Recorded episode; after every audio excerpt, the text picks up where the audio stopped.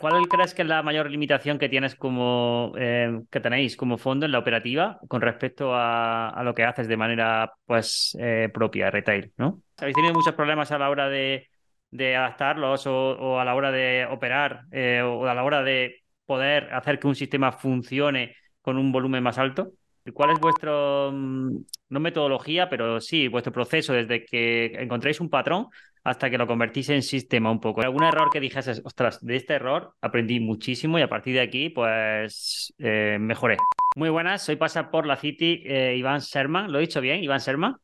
Iván Sherman, perfecto, sí. ¿Cómo estás, Rubén? Un gusto. Eh, muy bien, contento de, poder hablar contigo, porque me parece que por lo que transmites eres una persona, no te conozco mucho, la verdad, pero es la primera vez que hablamos así en como de manera directa, pero sí que te sigo, sigo tus publicaciones, y ya te digo, te decía anteriormente que, que como que me siento muy identificado incluso con algunos sistemas que vas poniendo y, que vas diciendo y que vas, o sea, todas las reglas, que parte de la operativa también como la vas trasladando y es como, ostras, em, muchas de las cosas que nosotros también hacemos, ¿no? De forma diferente porque cada uno tiene su enfoque y tal, pero como que los básicos son muy parecidos, entonces, antes de meternos en todo esto de trading, estrategias y demás, si puedes una breve presentación de quién es Iván eh, ya que se dedica actualmente?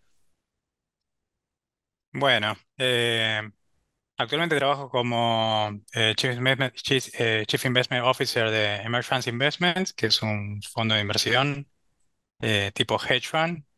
Empezó como un tipo, como un fondo cerrado, family office de una de las familias más ricas de América Latina y, y bueno, hoy Incluso tenemos un ETF que acaba de salir hace muy poquito. Eh, administramos dinero institucional. Principalmente lo que brindamos es una solución de portafolio, eh, que es nuestro, nuestro core business. Después, obviamente, también hacemos para colegas, principalmente colegas de la CMT, eh, sistemas específicos a pedidos. por ejemplo, si a algún colega para su fondo le falta una solución específica para eh, operar gas natural al alza, nosotros la, armamos, eh, pero eso es, más eh, institucional. anteriormente, en Emerge Finance estoy trabajando hace 16 años, si mal no recuerdo. Anteriormente trabajé en Aberdeen, en la Bolsa de Comercio de Londres. bueno, soy CMT, tengo un posgrado hecho en la UPM, Universidad Politécnica de Madrid, sobre modelado, no me acuerdo cómo era el nombre, pero eh, creo que era eh, modelado de sistemas de trading, eh, trading algorítmicos, si, me es que recuerdo bien el nombre. Em, tengo un máster en ingeniería financiera. Hice el laboratorio de Advanced Risk en Portfolio Management de la de la New York University Stern. Em, bueno, eso. Esto promete, esto promete. Tuve, tuve buenos eh, gurúes, eh, eh, buenos, perdón, maestros. aprendí mucho con Kevin David, con Andrea Unger, con Tim, con Michael Cook, con Tim Ria. fui compañero de, de estudios de Stefano Serafini, eh, del, no me acuerdo el nombre, pero quien hoy es el portfolio manager del, del Fondo Soberano de Noruega. Y mm, bueno, eso para hacerlo a pues todo lo que has dicho son referentes, o sea, dentro del mundo del trading, eh, de, lo mejorcito que hay. O sea que. Un, detalle más, soy más viejo de lo que parezco. Joder, es que eh, un día vi una, una foto tuya comiendo con, no sé si era con Kevin. Con Kevin David. Sí, sí, y dije, ostras, pero, pero, tío, ¿sabes? Como en plan, eh, ¿cómo, cómo tiene esta, esta cercanía, no? Y me sorprendió mucho, ¿no? O sea, ya, ya te seguía de antes y, joder, muchas veces ya cuando, ya, cuando llevas tiempo en esto, em, a veces con cuatro o cinco publicaciones que más o menos tal, em, ya notas un poco la, sintonía ¿no? de la persona, si te puede aportar o no. Yo ya te seguía porque sabía que, compartía buen contenido, pero, pero luego he visto cosas que digo, joder, pues em, yo pensaba que hacías trading para ti y que va, luego ya vi que como que tenías una, una montada bastante, bastante grande y, que lo hacías bastante también, eh, pues eso, a lo grande. ¿Cómo, cómo llegas a, a la gestión? Es decir, ¿cómo fue el paso? O sea, ¿empezaste ya tu carrera profesional aquí o estabas trabajando en otro sitio y luego cambiaste de profesión? ¿Cómo, cómo fue el, el paso? No, eh, eh, estudiando en su momento en, en Inglaterra, eh, me salió para hacer una, una pasantía en la, en la, bon- la Bolsa de Londres. De ahí salté a eh, Standard, que luego fue Aberdeen. Aberdeen es el fondo más grande de Inglaterra y el segundo más grande de Europa. Eh, y de Aberdeen salté a Emerge Funds. Bueno. Así fue abuelo de pájaro en Aberdeen, eh, toda la parte de, de trading algorítmico, en, que en su momento teníamos mucha, mucha oposición porque no era algo, no era algo ni muy aceptado dentro de, de- de- de la compañía, ni, ni tampoco era algo muy difundido en el mundo. Estamos hablando de hace 20 años, eh, un poquito menos de 20 años. eh, Así que de a poquito fuimos, fuimos eh, dándole eh, lugar al tren algorítmico en la, en la empresa. Bueno, después pasa, pasé a, a Funds. Qué bueno. segundito, si cierro WhatsApp que lo tengo. Y imagino, imagino que tiene que haber sido un reto porque todavía hay personas y, y comentarios que me llegan de es que el trading algorítmico no funciona y tal, y es que eh, es tan fácil como decir, a ver, si es que el trading algorítmico eh, puede ser una estrategia que operas en manual, simplemente que, que está en código, ¿sabes? Es que no es ni algorítmico ni no algorítmico, es depende de lo que, lo que hagas algorítmico, ¿no? claro, si uno, si uno lo, lo- lo tiene directamente como operación mecánica o no, si el execution Claro. trading es mecánico, bueno, ya es un paso más, pero igual, bueno, eh, nosotros eh, desde, noviembre del año pasado somos lo que vendría a ser la pata latinoamericana de Morgan Stanley en Latinoamérica. Y bueno, nosotros empezamos a negociar en su momento en el 2013 con Morgan Stanley. Y en ese momento, 2013, hace exactamente 10 años, no entendían todavía ellos lo que era el trading algorítmico, no entendían cómo era la operatoria. Eh, se manejaba todo mucho más. Antiguamente, más, más por Sí. teléfono, me acuerdo, Más arcaico, incluso, ¿no? bueno, está en una bestia del mercado, es el, la- el banco de inversión más grande del mundo. En ese momento se seguían pasando las órdenes por teléfono, recién estaba lanzando una plataforma eh, que se llamaba Matrix para, para rutear órdenes, eh, algo por, que, en que en ese momento Interactive Broker ya le había pasado hace rato por encima, de Thinkorswim, bueno, Ameritrade, pero... No, no, en ese momento un- uno de los bancos de inversión más grandes del mundo todavía no llegaba a entender de qué, de qué iba, ¿no? Es como que toda la, parte de la utilización de algoritmos se utilizaba más a nivel brokerage para todo lo que era el ruteo de órdenes, pero no para, para hacer trading, o sea, no para la toma de decisiones de compra y venta de, de securities, de activos. Mm. ¿Y cuál es tu rol dentro de, del fondo, Iván? O sea, ¿es, es de gestor, Toda me todo refiero? lo, todo lo que es construcción y rebalanceo de portafolios principalmente, de descubrimiento de nuevos mercados, eh, bueno, y mm, lo que vendría a ser gestión de toda la, la- la mesa de operaciones, de toda la mesa de trading, obviamente. Mm. Lo, lo que vas compartiendo, por ejemplo, en, en, en Twitter, que eh, compartes algunas operaciones y digamos cómo, cómo son tus posiciones a final de día y tal, ¿eso es operativa propia o es operativa eh, institu- institucional? Es decir, es operativa dentro del fondo. no, operativa propia. Muchas veces eh, tenemos, hay, hay coincidencia entre, entre la- las posiciones del fondo y, y las mías. eh, pero principalmente todo lo que es futuros es propio.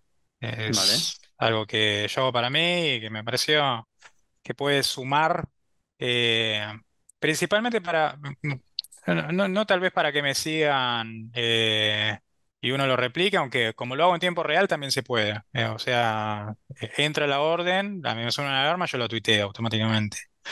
Pero sí para desmistificar muchos mitos con respecto a la eficiencia del mercado, con respecto al análisis técnico, con respecto Ah, lo que me decías vos, la, vieja escuela de- de- del trading.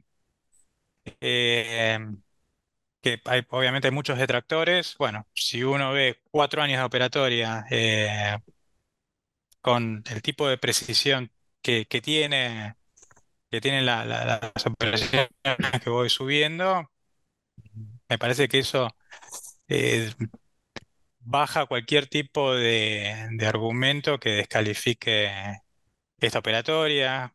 Además que obviamente que con esto se, pu- se demuestra que se puede vivir del trading, eh, que no es fruto de la casualidad, que hay muchísimas herramientas que se pueden utilizar para, para hacer trading que están disponibles al alcance de la mano de todos.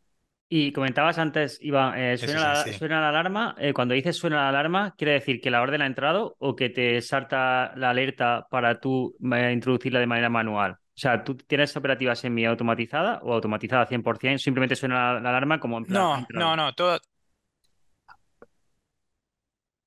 no, automatizada en 100%. Vale. Eh, obviamente tenemos, tengo indicadores que me avisan cuando está por entrar, por eso muchas veces eh, aviso de antemano que se puede estar generando, puede estar por generar una, una operación, pues me avisan que, Sí, porque ya que conoces puede los una sistemas operación. también, ¿no? También conoces un poco los sistemas de haberlos aplicado, ¿no? Eh, te diría que no tanto. pues, muchas veces, si, si vas bien siguiendo los tweets, no sé, tal vez entra entrada número 17 ponele, y, y no me acuerdo cómo es la entrada número 17 o la salida. Eh, hay algunos que sí, me, me acuerdo, pero eh, no, principalmente te diría que no, que no me acuerdo. Eh, sí, bueno, más por mi labor en, en la empresa, que bueno, estoy todo el tiempo. Yo, re- yo eh, eh, em, en, la empresa reviso los sistemas que me presentan. eh, bueno, estoy sometido a reglas de trading todo el día, entonces eh, no, no, muchas veces no me acuerdo ni, lo que tengo. ¿Cuál, cuál crees que es la mayor limitación que tienes como eh, que tenéis como fondo en la operativa con respecto a, a lo que haces de manera pues eh, propia, retail, ¿no?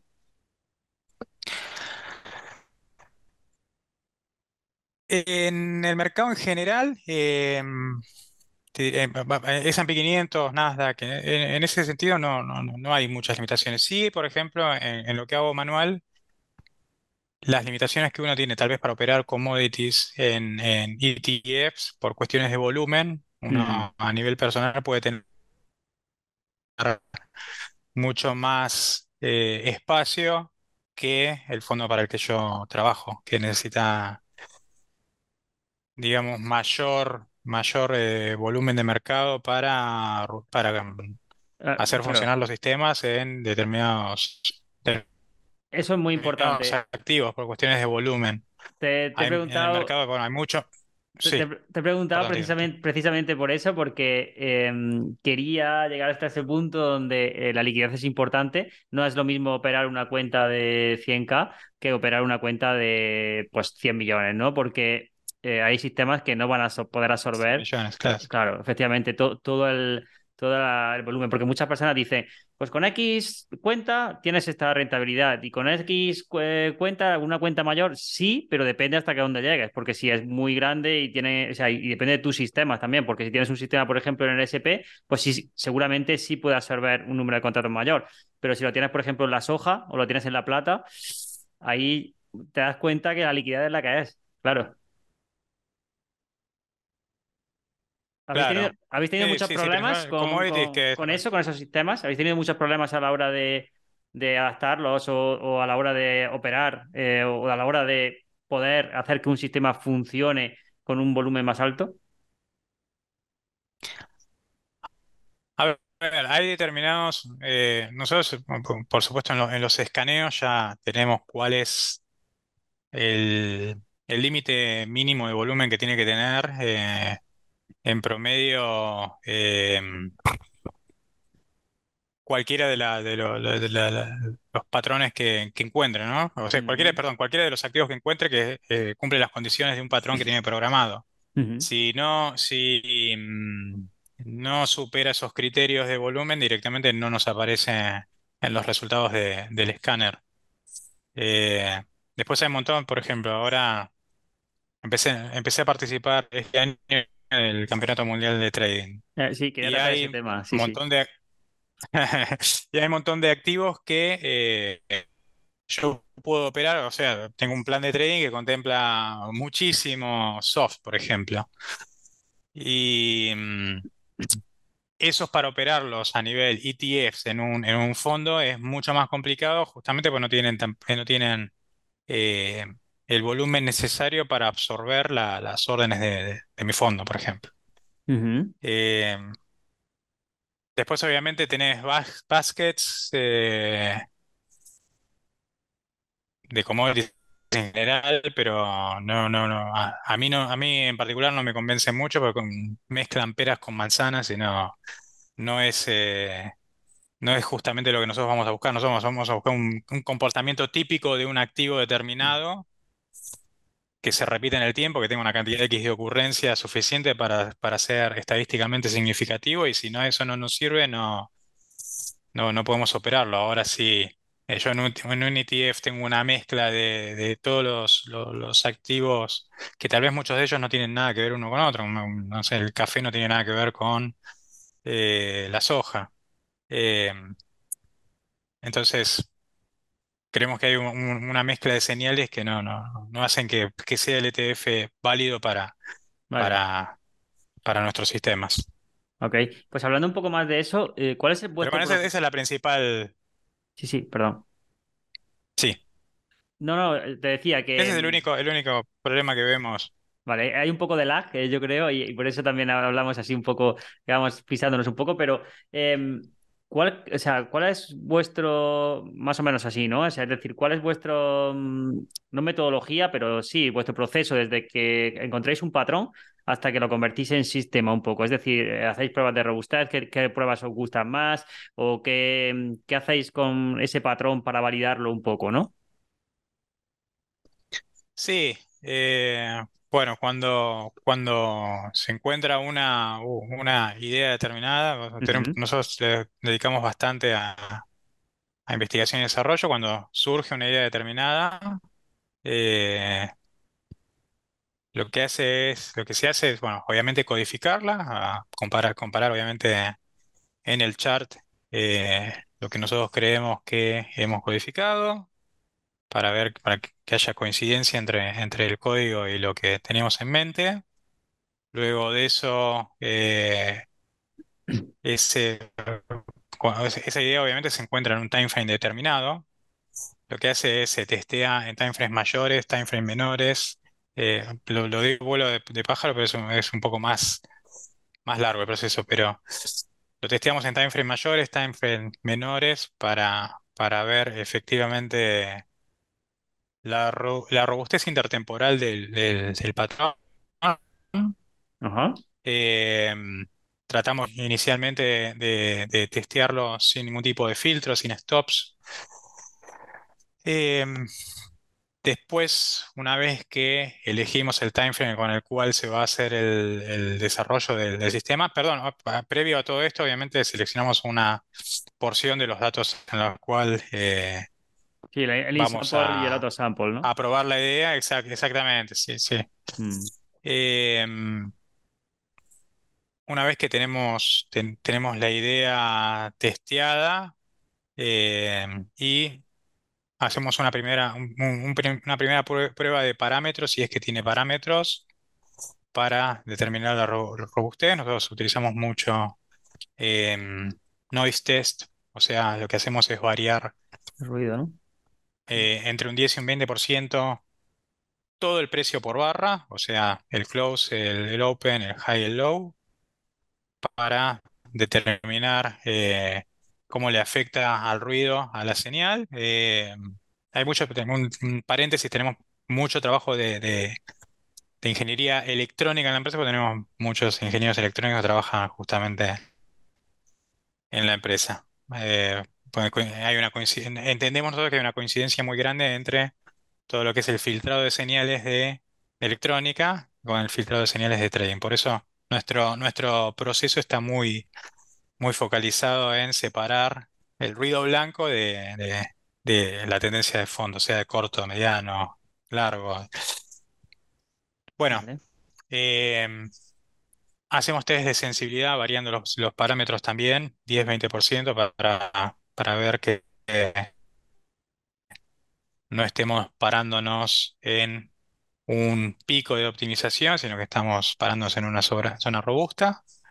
Si pasa esas pruebas, luego probaremos eh, filtros. Tenemos algoritmos genéticos que lo que hacen es buscar el filtro más acorde, obviamente utilizando ahí fuerza bruta, data mining, para encontrar el filtro que sea tal vez más acorde a, a, mm, ese tipo de, de señal, obviamente. Tenemos Ajá. un, un, em, parámetro fijo en cuanto a la utilización de filtros, que es tiene que mejorar mínimamente un 30% de los resultados para que efectivamente eh, sea tentador. Me olvidé de decir que antes de probar el filtro, la- el- cualquier patrón tiene que superar mínimamente un profit factor de uno coma treinta para empezar a trabajar en él, para empezar a diferenciar la, la, la, mm, la, mm, suerte, o sea, el azar de lo que tal vez sea estadísticamente significativo, ¿no? Eh, o sea, empezar a utilizar nuestra, nuestra validación de hipótesis. Eh, una vez que encontramos eh, filtros válidos, si es que los tienes, probaremos filtros temporales. Pero el filtro que me refería antes es de tendencia. Después haremos lo mismo con filtros temporales eh, para ver si funciona mejor el patrón en una determinada porción del día. O sea, lo que hacemos mucho es reformamos eh, la, la- la- la- duración de, cada una de las barras que, que operamos en un sistema. Em, luego, eh, a partir de ahí empezamos a, a utilizar, eh, a armar las salidas, ¿no? de- de- ujú, de- del trade. Eh, generalmente los, los trades los testeamos con salidas de 5 y 20 días para eh, ver el comportamiento predeterminado que tiene, pero después lo que hacemos es hacer análisis de máxima excursión negativa para ver cuál es la naturaleza estadística de, de trade, si pasa más por fijar profit targets o eh, si es un, un sistema más trendy por la naturaleza propia del activo y, eso nos permitiría usar, por ejemplo, algún tipo de trailing stop Eh, mm, pero esa es la, la máxima ejecución positiva. La máxima ejecución negativa también para determinar el tipo de stops que vamos a utilizar. Eh, y, bueno, eso en términos generales para llegar a lo que vendría a ser el, el sistema en sí. Luego, una vez que llegamos al final, lo que hacemos es eh, testearlo, obviamente. eh, con dinero real, en nuestro caso. Nuestro, nosotros el, el, el- lo que vendría a ser el incubation lo hacemos con dinero real, poco dinero, pero con dinero real, para ver cómo, cómo funciona eh, en la cancha directamente. Nos tomamos mínimamente un año, podemos tomarnos más, o sea, es algo que hacemos sin apuro. Eh, y bueno, después si obviamente funciona. Vamos a utilizar ley darwiniana para incorporarlo al portafolio. Haremos un análisis de correlación con el resto del portafolio. Si hay algún tipo de correlación, eh, buscaremos con quién tiene correlación dentro del portafolio, con el resto de, lo- de los vectores de trading, entendiendo vectores por vectores el- la mezcla sistema activo. Y primará, obviamente, quedará en el portafolio el que tenga eh, mejor desempeño, tanto entre el sistema que estaba dentro del portafolio como el que incorporamos. Y mm, bueno, si el sistema mejora alguno anterior, entra y si no, no entra. Ahora, en el caso de que no encuentre correlación, lo que haremos es una medida de eh, cuánto eh, agrega o cuánto quita en términos de riesgo a nuestro riesgo objetivo. Nosotros tenemos un riesgo objetivo anual. Yo también. Si, si mm, eh, agrega riesgo volveremos a ver, con algunos que tenga algún tipo de, sistema que sea parecido. eh, lo que, lo que haremos es rankear el nuevo sistema con respecto a los anteriores y obviamente eh, si este tiene un mejor desempeño que los anteriores, se quitará alguno de los anteriores. Si disminuye, si disminuye riesgo eh, porque suma la- a la diversificación, entrará al portafolio y se operará. Eso es eh, abuelo de pájaro, eh, de la manera más resumida posible, como, como es nuestro, nuestro proceso. Qué bueno. Y para el tema de desconexión, eh, ¿tenéis algún criterio, pues, tipo eh, máximo drawdown? ¿Esperáis a que se origine o mm, no necesariamente? Obviamente tiene mucho. Con el tema de, discúlpame, de Sí, la correlación, eh, no, con el tema de la desconexión de sistemas. Es decir, ¿cuándo, cuándo vosotros, por ejemplo, consideráis que un sistema debe de desconectarse ap- aproximadamente? Es decir, em, eh, ¿lo hacéis, por ejemplo, en, función al máximo drawdown? ¿Lo hacéis eh, funciona al, a, digamos, a los retornos con respecto al pasado? ¿Cómo, cómo lo evaluáis más o menos, ¿no? Así a grosso modo.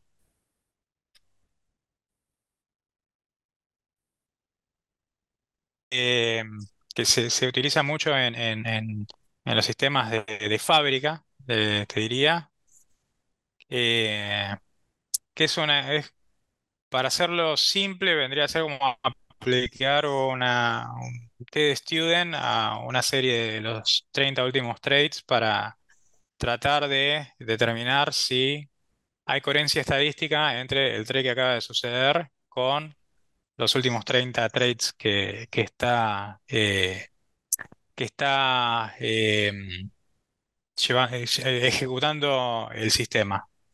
¿Vale? Eh, eso es una de las, de las medidas. Después lo que hacemos, tenemos bandas de drawdown. Eh, hacemos eh, lo que vendría a ser una, eh, una determinación vía utilización de, de Monte Carlo, una de- determinación de los trades probables del sistema. Eso nos va a dar unas bandas determinadas a futuro y obviamente el desempeño del trade tiene que estar dándose dentro de esa banda. Y en ese y acá me refiero tanto a, a máximo drawdown como a outliers que pueda llegar a tener el, sistema en términos de, profit. Eh, porque si también supera nuestros términos de profit, el sistema pasa a lo que vendría a ser alerta amarilla para estudiar si hubo alguna variación en el mercado que haya modificado la naturaleza del, del, si- del- del patrón que nosotros estábamos eh, explotando y lo puede afectar negativamente, así como lo afectó positivamente. Es eso es principalmente lo que nosotros utilizamos para, Qué bueno, qué bueno. Y, mm, para descartar sistemas. Y el holding time, más o menos, de, de vuestros sistemas, de vuestro portfolio, o digamos la duración que más o menos de, de, la de las posiciones, eh, son más de tipo eh, swing, ¿cómo, cómo es más o menos la- vuestro enfoque? Sí, es principalmente swing, ¿Vale? principalmente swing trading. Eh, tenemos sistemas que tal vez operan por más tiempo, pero eh, te diría que es, más fruto de algún evento específico, eh, o sea, que no se ejecuta un trailing stop que, otra cosa. Si justo eh, eh, tenemos un, tail que, nos beneficia en ese momento y empuja el trailing en la dirección de nuestro trade, y no- bueno, fantástico. Pero normalmente nuestros trades eh, son de, de bastante corta duración, como, lo, como, los que voy poniendo en Twitter. Eh, son, son bastante cortos. Y mm, esto, esto sé que le interesa a mucha gente. ¿Cómo, cómo es tu rutina, digamos, de un día normal? En plan, desde que te levantas, más o menos, ¿qué es lo que sueles hacer para, hasta que, hasta que finaliza el día aproximadamente eh, en tu día a día? Porque hay muchas personas que a lo mejor piensan, o sea, ¿cómo será una, eh, digamos, la vida de una persona que gestiona un fondo, tal? Y sé que esto interesa mucho. A ver, eh, me refiero en términos de trading, pues, pues, obviamente por, por, eh, por la posición que tengo en la compañía, tengo mucho, vamos a decir, trabajo político, pero em, en términos de trading, lo primero que hago, que, hago en la mañana es revisar el reporte de riesgo del portafolio que me manda el área de riesgo de la compañía. Em, después eh, reviso que todos los robots estén funcionando, eh, que eso lo hago en, en, sintonía con otros miembros de la, de la empresa. Eh, todo esto antes de que, de que abra el mercado. Eh, se hace una recarga de, de todos los de, de- de- de los sistemas para, para estar seguros que cuando abre el mercado, los datos que recibimos de nuestro proveedor de datos estén, de, datos estén correctamente cargados. Eh, eso es algo que vigilo personalmente. Eh, después observo la primera hora de, la primera media hora de, apertura del mercado. eh, y después directamente con el mercado no me vuelvo a conectar hasta eh, media hora antes del mercado, de que cierre el mercado, perdón. Vale. Eh, en ese interín, lo que hago es, eh, dependiendo del día, eh, evaluar sistemas que, que vengan propuestos del área de, de operaciones.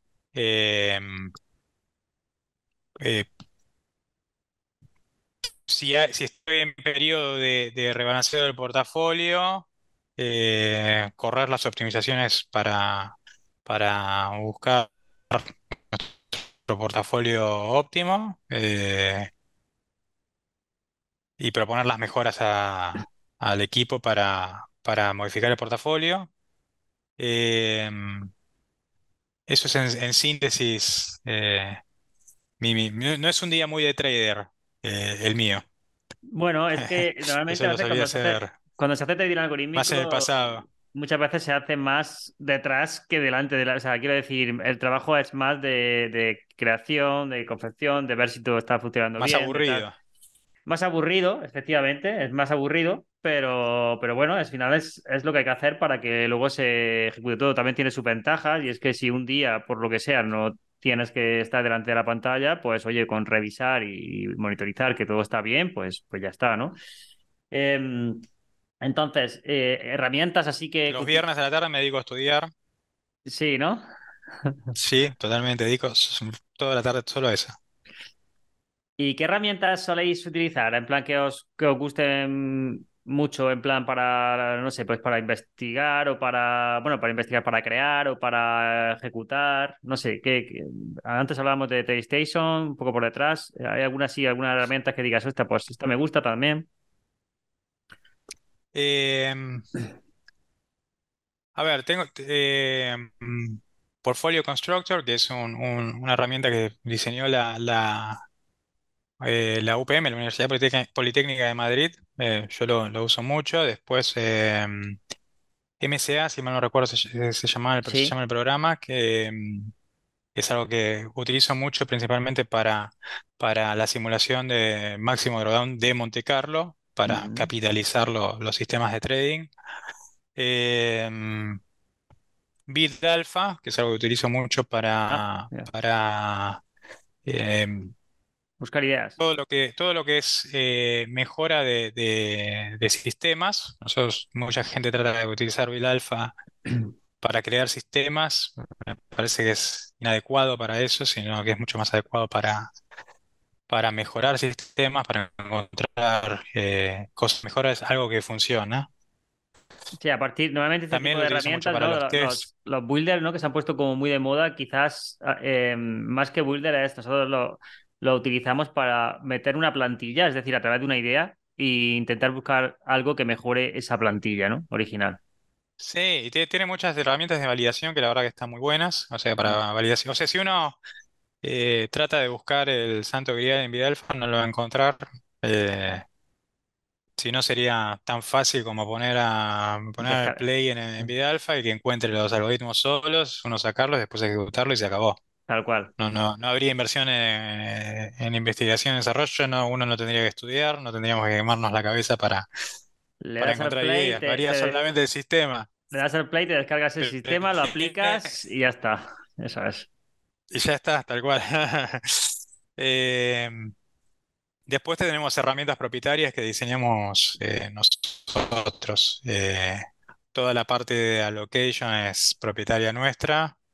Eh, así que eso, eso en definitiva. Vale. Eh, pues muy, muy interesante toda la parte que nos has comentado. Em, ¿hay alguien que te ha influido mucho en la parte de, em, de tu filosofía como en, en la creación y en la aplicación de sistemas, especialmente? Porque antes hemos hablado de muchos autores, pero Andrea Unger. Andrea Unger, a mí me encanta, es de las personas que más eh, sigo eh, y que, y que me parecen también súper súper llanas, súper y, y da un montón de, de sistemas y ideas que están súper bien. A mí me, me gusta mucho su filosofía también. Aparte son cosas súper simples que funcionan, funcionan muy bien. Mm.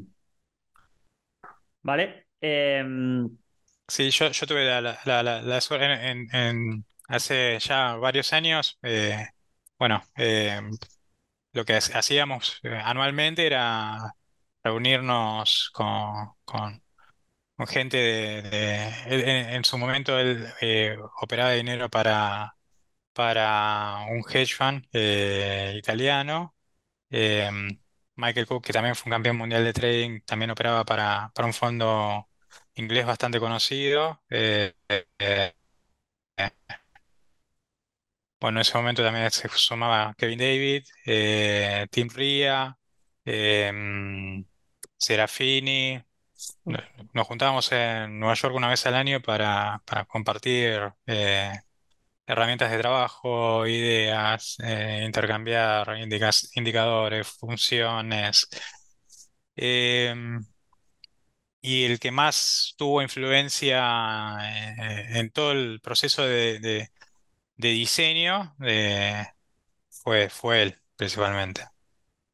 Eh, tengo, te- tengo mucha relación con Kevin David, pero quien tiene más influencia con, con- es más, un- fui- fue un mentor mío, Kevin David, pero sin embargo influyó mucho más eh, Andrea Unger que, que Kevin David en mi eh, manera de ver el, de ver el trade, más, más- en mi ma- manera de ver eh, los, eh, yo no, yo- para el que está en el tema, yo no, no.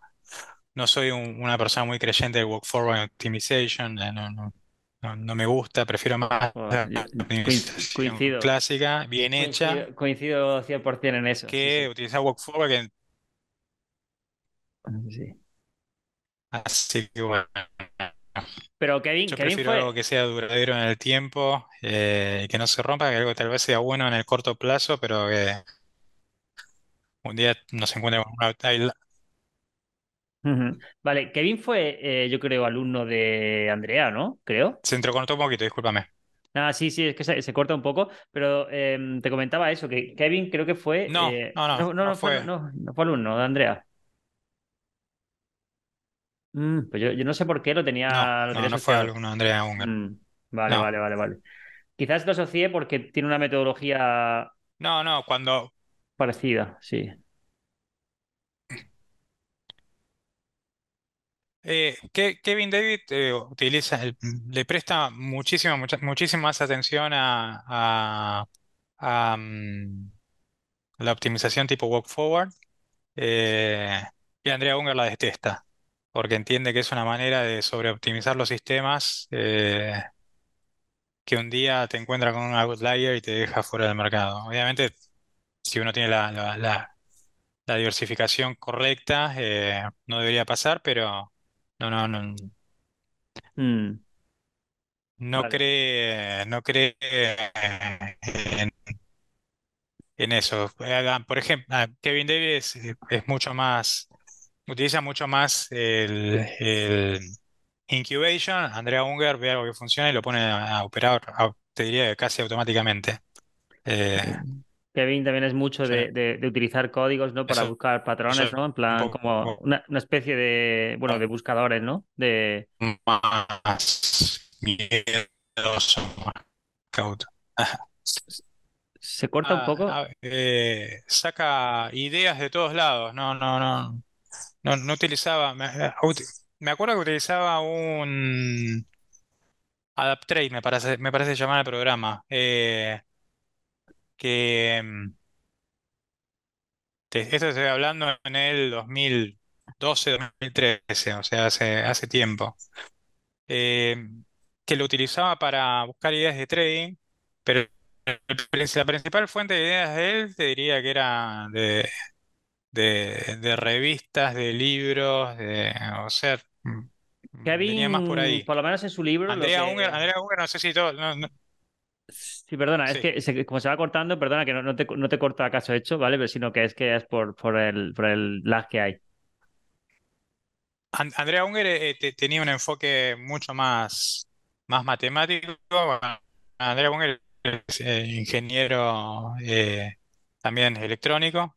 Eh, Y tenía más una, metodología más basada en, en, en su momento él empieza, se mete en el trading porque eh, era una variante de lo que él hacía en, en- los casinos, era un jugador. Y obviamente entendiendo que el, el edge lo tiene el, el casino, no el jugador, terminó volcándose al trading, pero con el mismo uso de las herramientas. Y Kevin es, si bien es, es ingeniero eh, aeroespacial, o sea, tiene mucha, mucha, eh, es un rocket scientist, eh, busca más ideas llanas que pueden encontrar en, en- en libros, en revistas, en errores, eh, en cosas que salieron mal y Mm. terminan no dando resultados. Em, Siempre me acuerdo que eh, si un sistema no funcionaba de una manera, lo probaba al revés. O sea, much- muchas, muchas cosas que resultaban de él las salieron de errores. Sí, que de hecho en su libro, el Chess Codes, creo que se llama, eh, lo que plantea básicamente es como que pasa el cepillo con diferentes códigos en plan para ver si funciona, por ejemplo, el comprar y mantener, para ver si funciona lo contrario, para ver si tal, y va como buscando patrones ahí con diferentes códigos para, para ver eh, si encuentra algo. Y, y Andrea es verdad que por lo menos lo que, lo que plantea es como que es mucho más concreto en, en la búsqueda. Sí, sí. Vale. em, pues algo un poco más eh, personal, la última parte de, de la, de esta charla. Y quería preguntarte, pues, alguna, algún error que te haya marcado mucho, que, que hayas aprendido en todos estos años, que han sido bastantes y que, joder, seguramente tendrán de, montones de experiencias, de momentos buenos, no tan buenos. Pero algún error que dijeses, ostras, de este error aprendí muchísimo y a partir de aquí, pues, eh, mejoré. el principal error de mi carrera, fijarme en cuánto puedo ganar y no cuánto puedo perder. Vale, Eso hice que quiebre una cuenta muy grande propia. eh, y a partir de ahí empecé a ir todo de, eh, buscando determinar cuánto puedo llegar a perder.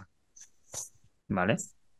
Y encaro el próximo trade como el que más pérdidas me puede llegar a causar. O sea, cada trade que, que abro, eh, entiendo que puede ser el peor trade de mi carrera. Entonces eso me, me, me- me ubica en una, en una posición mucho más prudente a la hora de gestionar eh, la, la operatoria y a la hora de armar eh, el, el diseño de riesgo del portafolio que, que examinar cuánto llegar a, po- a- a- a- cuánto podría llegar a ganar. He perdido mucho dinero operando opciones, eh, haciendo fronting con opciones. eh, por eso busco más utilizar opciones para, para hedgear que para especular. Vale. Em, creo que esos fueron mis, mis dos aprendizajes. Como dice Warren Buffett, la- la- las opciones son el- el- las armas de destrucción de, masiva del trading. Bueno, yo coincido plenamente. Mi cuenta lo, lo, lo experimentó en carne propia. Así Ajá. que mm, Lo utilizas de cobertura, ¿no? Entonces. después las utilizo como cobertura, sí, sí, sí, en, en la compañía las utilizamos como Mm, cobertura. Sí. vale. eh, pero no para, no para especular. Ok, en momentos concretos cuando el mercado, cuando veis que Esos creo que hay- son mis dos. en momentos concretos cuando veis que hay demasiado riesgo o simplemente convi- o sea, ya hacéis las estrategias pensando en esas opciones. eh, no, no, las estrategias ya están para, para, eh, parametrizadas eh, en base a un riesgo determinado. ¿Vale? Obviamente, si se superan esos límites de riesgo, eh, la- la- las estrategias actuarán en consecuencia. Vale, vale. Eh, ¿hay alguna actividad, eh, Iván, que te ayude a desconectar del trading? ¿Alguna actividad que tú digas, ostras, esto me ayuda mucho? Fundamental. Eh, lo primero que hago a la mañana eh, es meditar. Lo último que hago al final del día es meditar. Y después hacer deporte. Yo hago equitación, o sea, salto a, cab- a caballo Ajá. y hago artes marciales. Eh, todas cosas que requieren que la mente se desconecte totalmente de otra cosa, porque en el caballo sí no te desconectas del resto de- del mundo y no estás pensando en lo que va a hacer el caballo, te caes y en las artes marciales, eh, eh, si no Te dan. estás pensando en, el contrincante, te comes una piña, una patada. Entonces, ese tipo de actividades me, me ayudan mucho. eh, el estrés de manejar dinero de terceros eh, es muy importante, por eso uno tiene que gestionarlo de la misma manera que gestiona el tren, también hay que gestionar el estrés. Y, y estas me parece son herramientas muy buenas para gestionar el estrés, la meditación y el deporte. Sin ellas me parece que es más una receta al desastre que, que otra cosa. La otra vez, mira, hablábamos con, con Andrés Trujillo, no sé si lo conoces, el padrino mío en la CMT, pero es un, un- un gestor eh, muy, muy renombrado, eh, gestiona un, un fondo en Vendio, en el fondo suizo, y mm, me contaba de un, de un trader que eh, también gestor, que los 50 años terminó explotando, se murió, tuvo un infarto masivo y murió.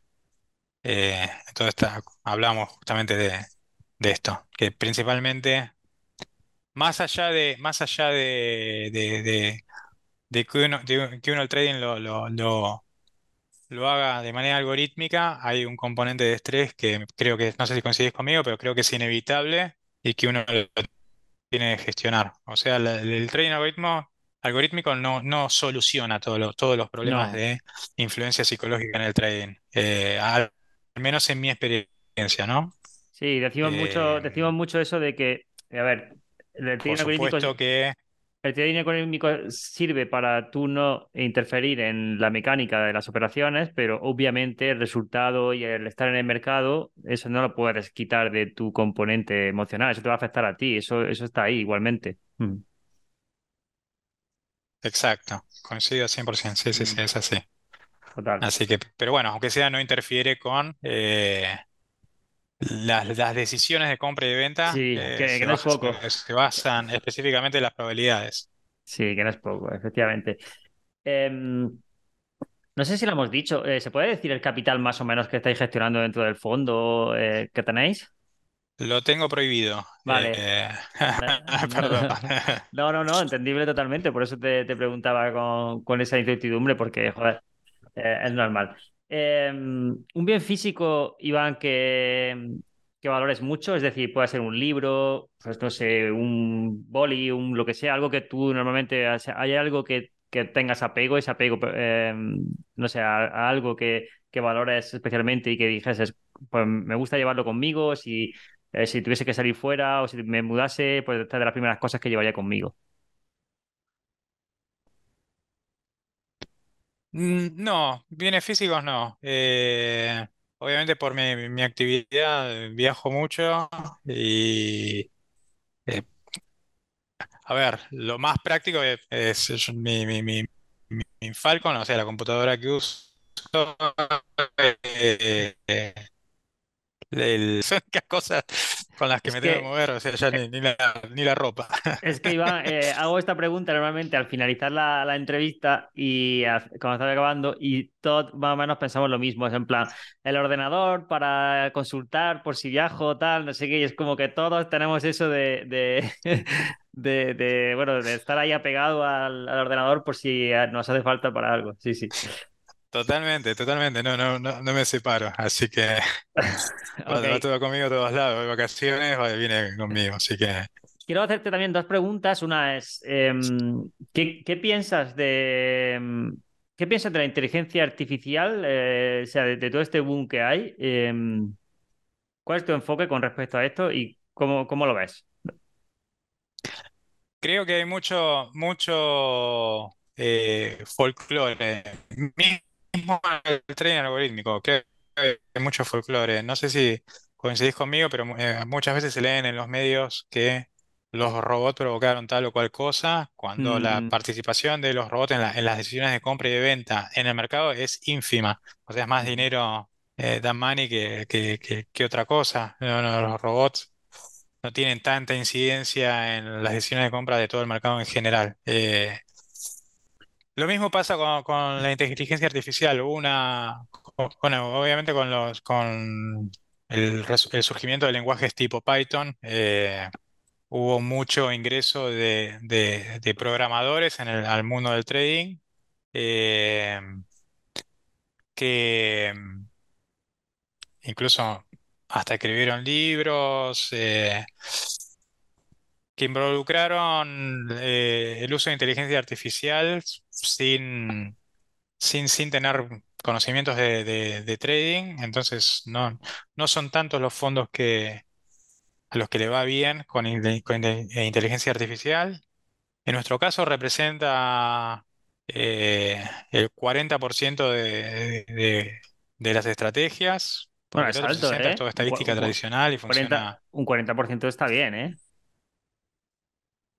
Sí, pero, pero eh, Tú dirías, o sea, tú dirías, Iván, quizás que no, que no es lo que marca la, que que hay no es una lo que marca la diferencia, ¿no? O sea, quiero decir, puede ser que a lo mejor mejore no es lo que marca la diferencia. eso No, es. sí, te diría, no, no, no sé si un 40, tal vez eh, pues, me estoy metiendo ta- también algo que no es inteligencia artificial, que es genética computacional, eh, o sea, data mining puro y duro, eh, pero es que podríamos asimilarlo tal vez al deep learning, pero no, no, no. No, no, no, no creo que, que eh, quien, quien empieza el- en el trading, la mejor de entrada sea a través de la inteligencia artificial, Yo eh, coincido sino a través del uso 100%, de, de- de la estadística. Luego la estadística le va a dar paso, sí, coincido 100% contigo, porque al final eh, es una capa, o sea, es una herramienta para tú hacer lo que quieres hacer. Entonces, si todavía no sabes muy bien o, no- o todavía no tienes algo montado, ninguna estrategia ni nada básica, pues meter ahí inteligencia artificial es como si no tienes un producto fuera del trading que funcione, es decir, un producto que sea, yo que sé, una aspiradora. Si no sabes crear una aspiradora, ¿vale? Por mucho que le metas ahí o tú digas que tiene inteligencia artificial o ya, pero si no sabes crearla de manera básica, por mucho que le metas ahí una tecnología nueva, al final lo que queremos es que sea eficiente, ¿no? Y muchas personas eh, como que se encabezonan en, en utilizar la última tecnología y si algo ya te funciona bastante bien con lo básico y utilizando, por ejemplo, inteligencia artificial, la mejoras, perfecto. Pero si eh, utilizando inteligencia artificial no mejora tu estrategia o mete ruido, pues ¿para qué vas a utilizarlo, no? O sea, es que al final, el utilizar por utilizar, no sé. Mm, es, que es que nosotros, por ejemplo, nosotros utilizamos mucho, mucho inteligencia artificial, pero más para más para, me- para mejorar eh, los sistemas que nosotros tenemos que claro. para utilizarlo per se.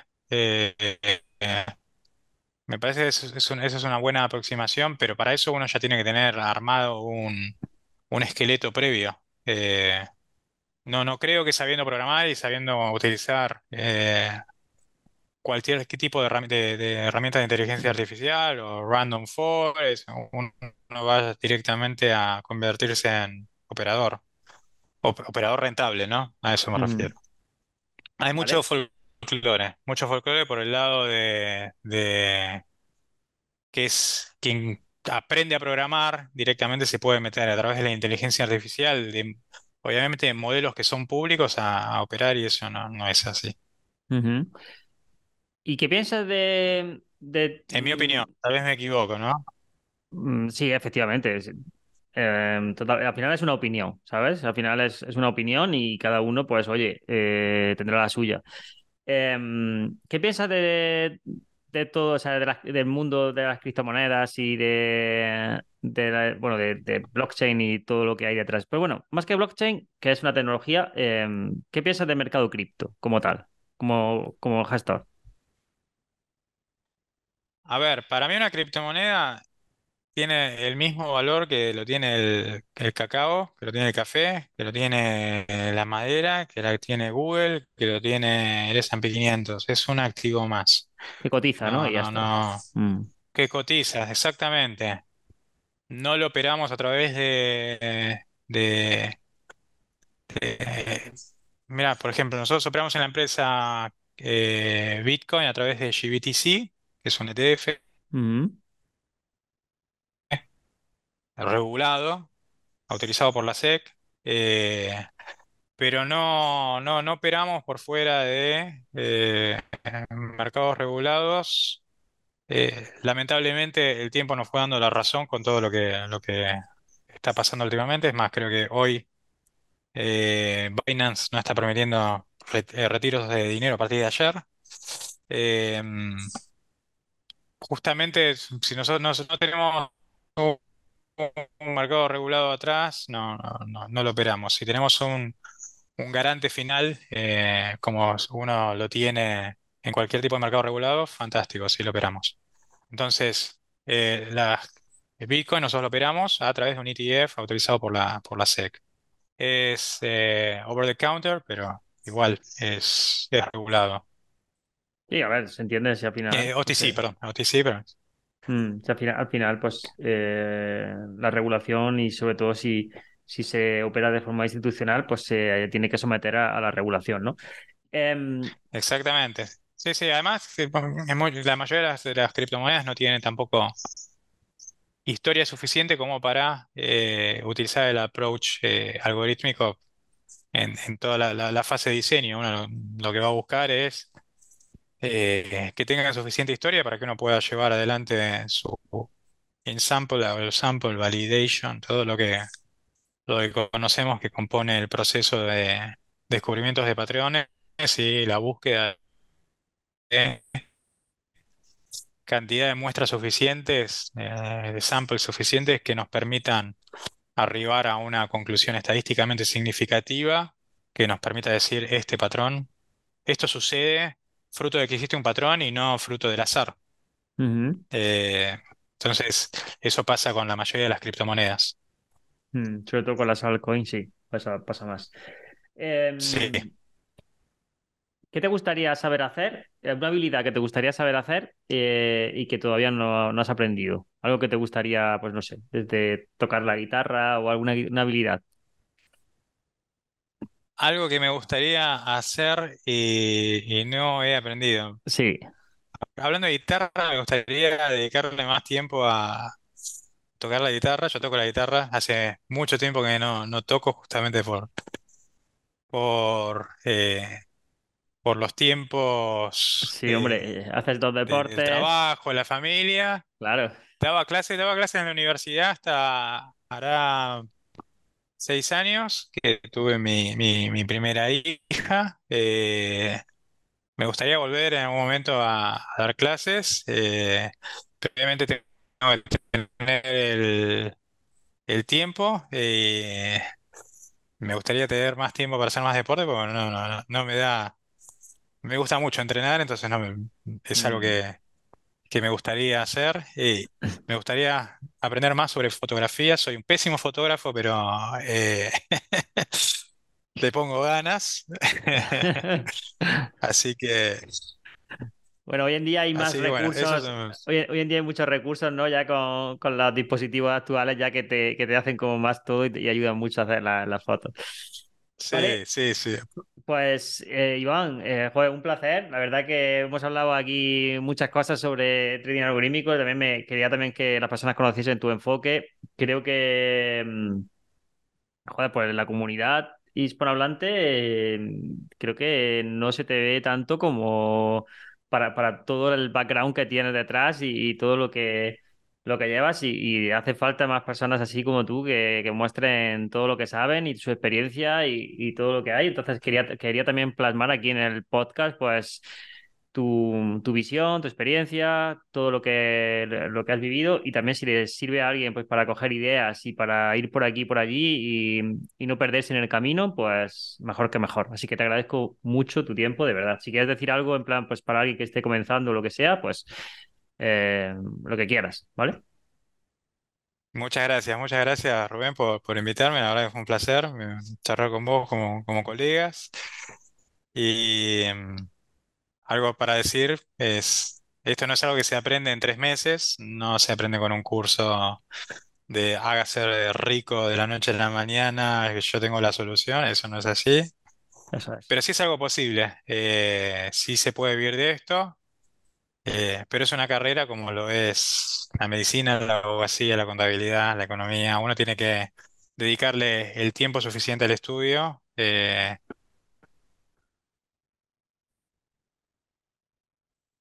lamentablemente no hay tanto, no hay tanto, eh, donde uno pueda diferenciar cuál es la, qué es lo real de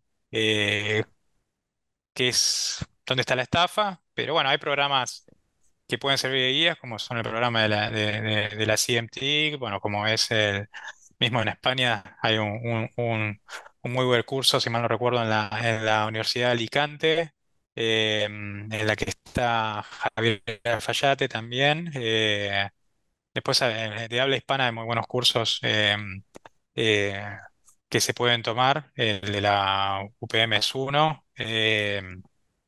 la City. entonces, ¿cómo? Tenemos una comunidad donde enseñamos también todo, todo esto, hacerlo en plan de manera pues metódica también, a, a enseñar a buscar patrones, a crearlos y todo Ah, qué esto. bueno. Sí, sí, sí, Qué sí, bueno, bueno. sí, sí. Bueno, sería, ya sería y sí, algunos, ya algunas personas que ya están, que ya están gestionando, o sea que estamos, estamos contentos, sí, sí. bueno, y síganlo Rubén, obviamente, que tiene muy buen contenido en su canal de YouTube. Gracias. Eh, pues nada, Iván, eh, lo dicho, que mil gracias y, y que estamos en contacto, ¿vale? Espero que pronto te pases por aquí y que volvamos a, a echar otra, otra charla de estas. Abrazo. dale Rubén, muchísimas gracias. Un saludo a todos.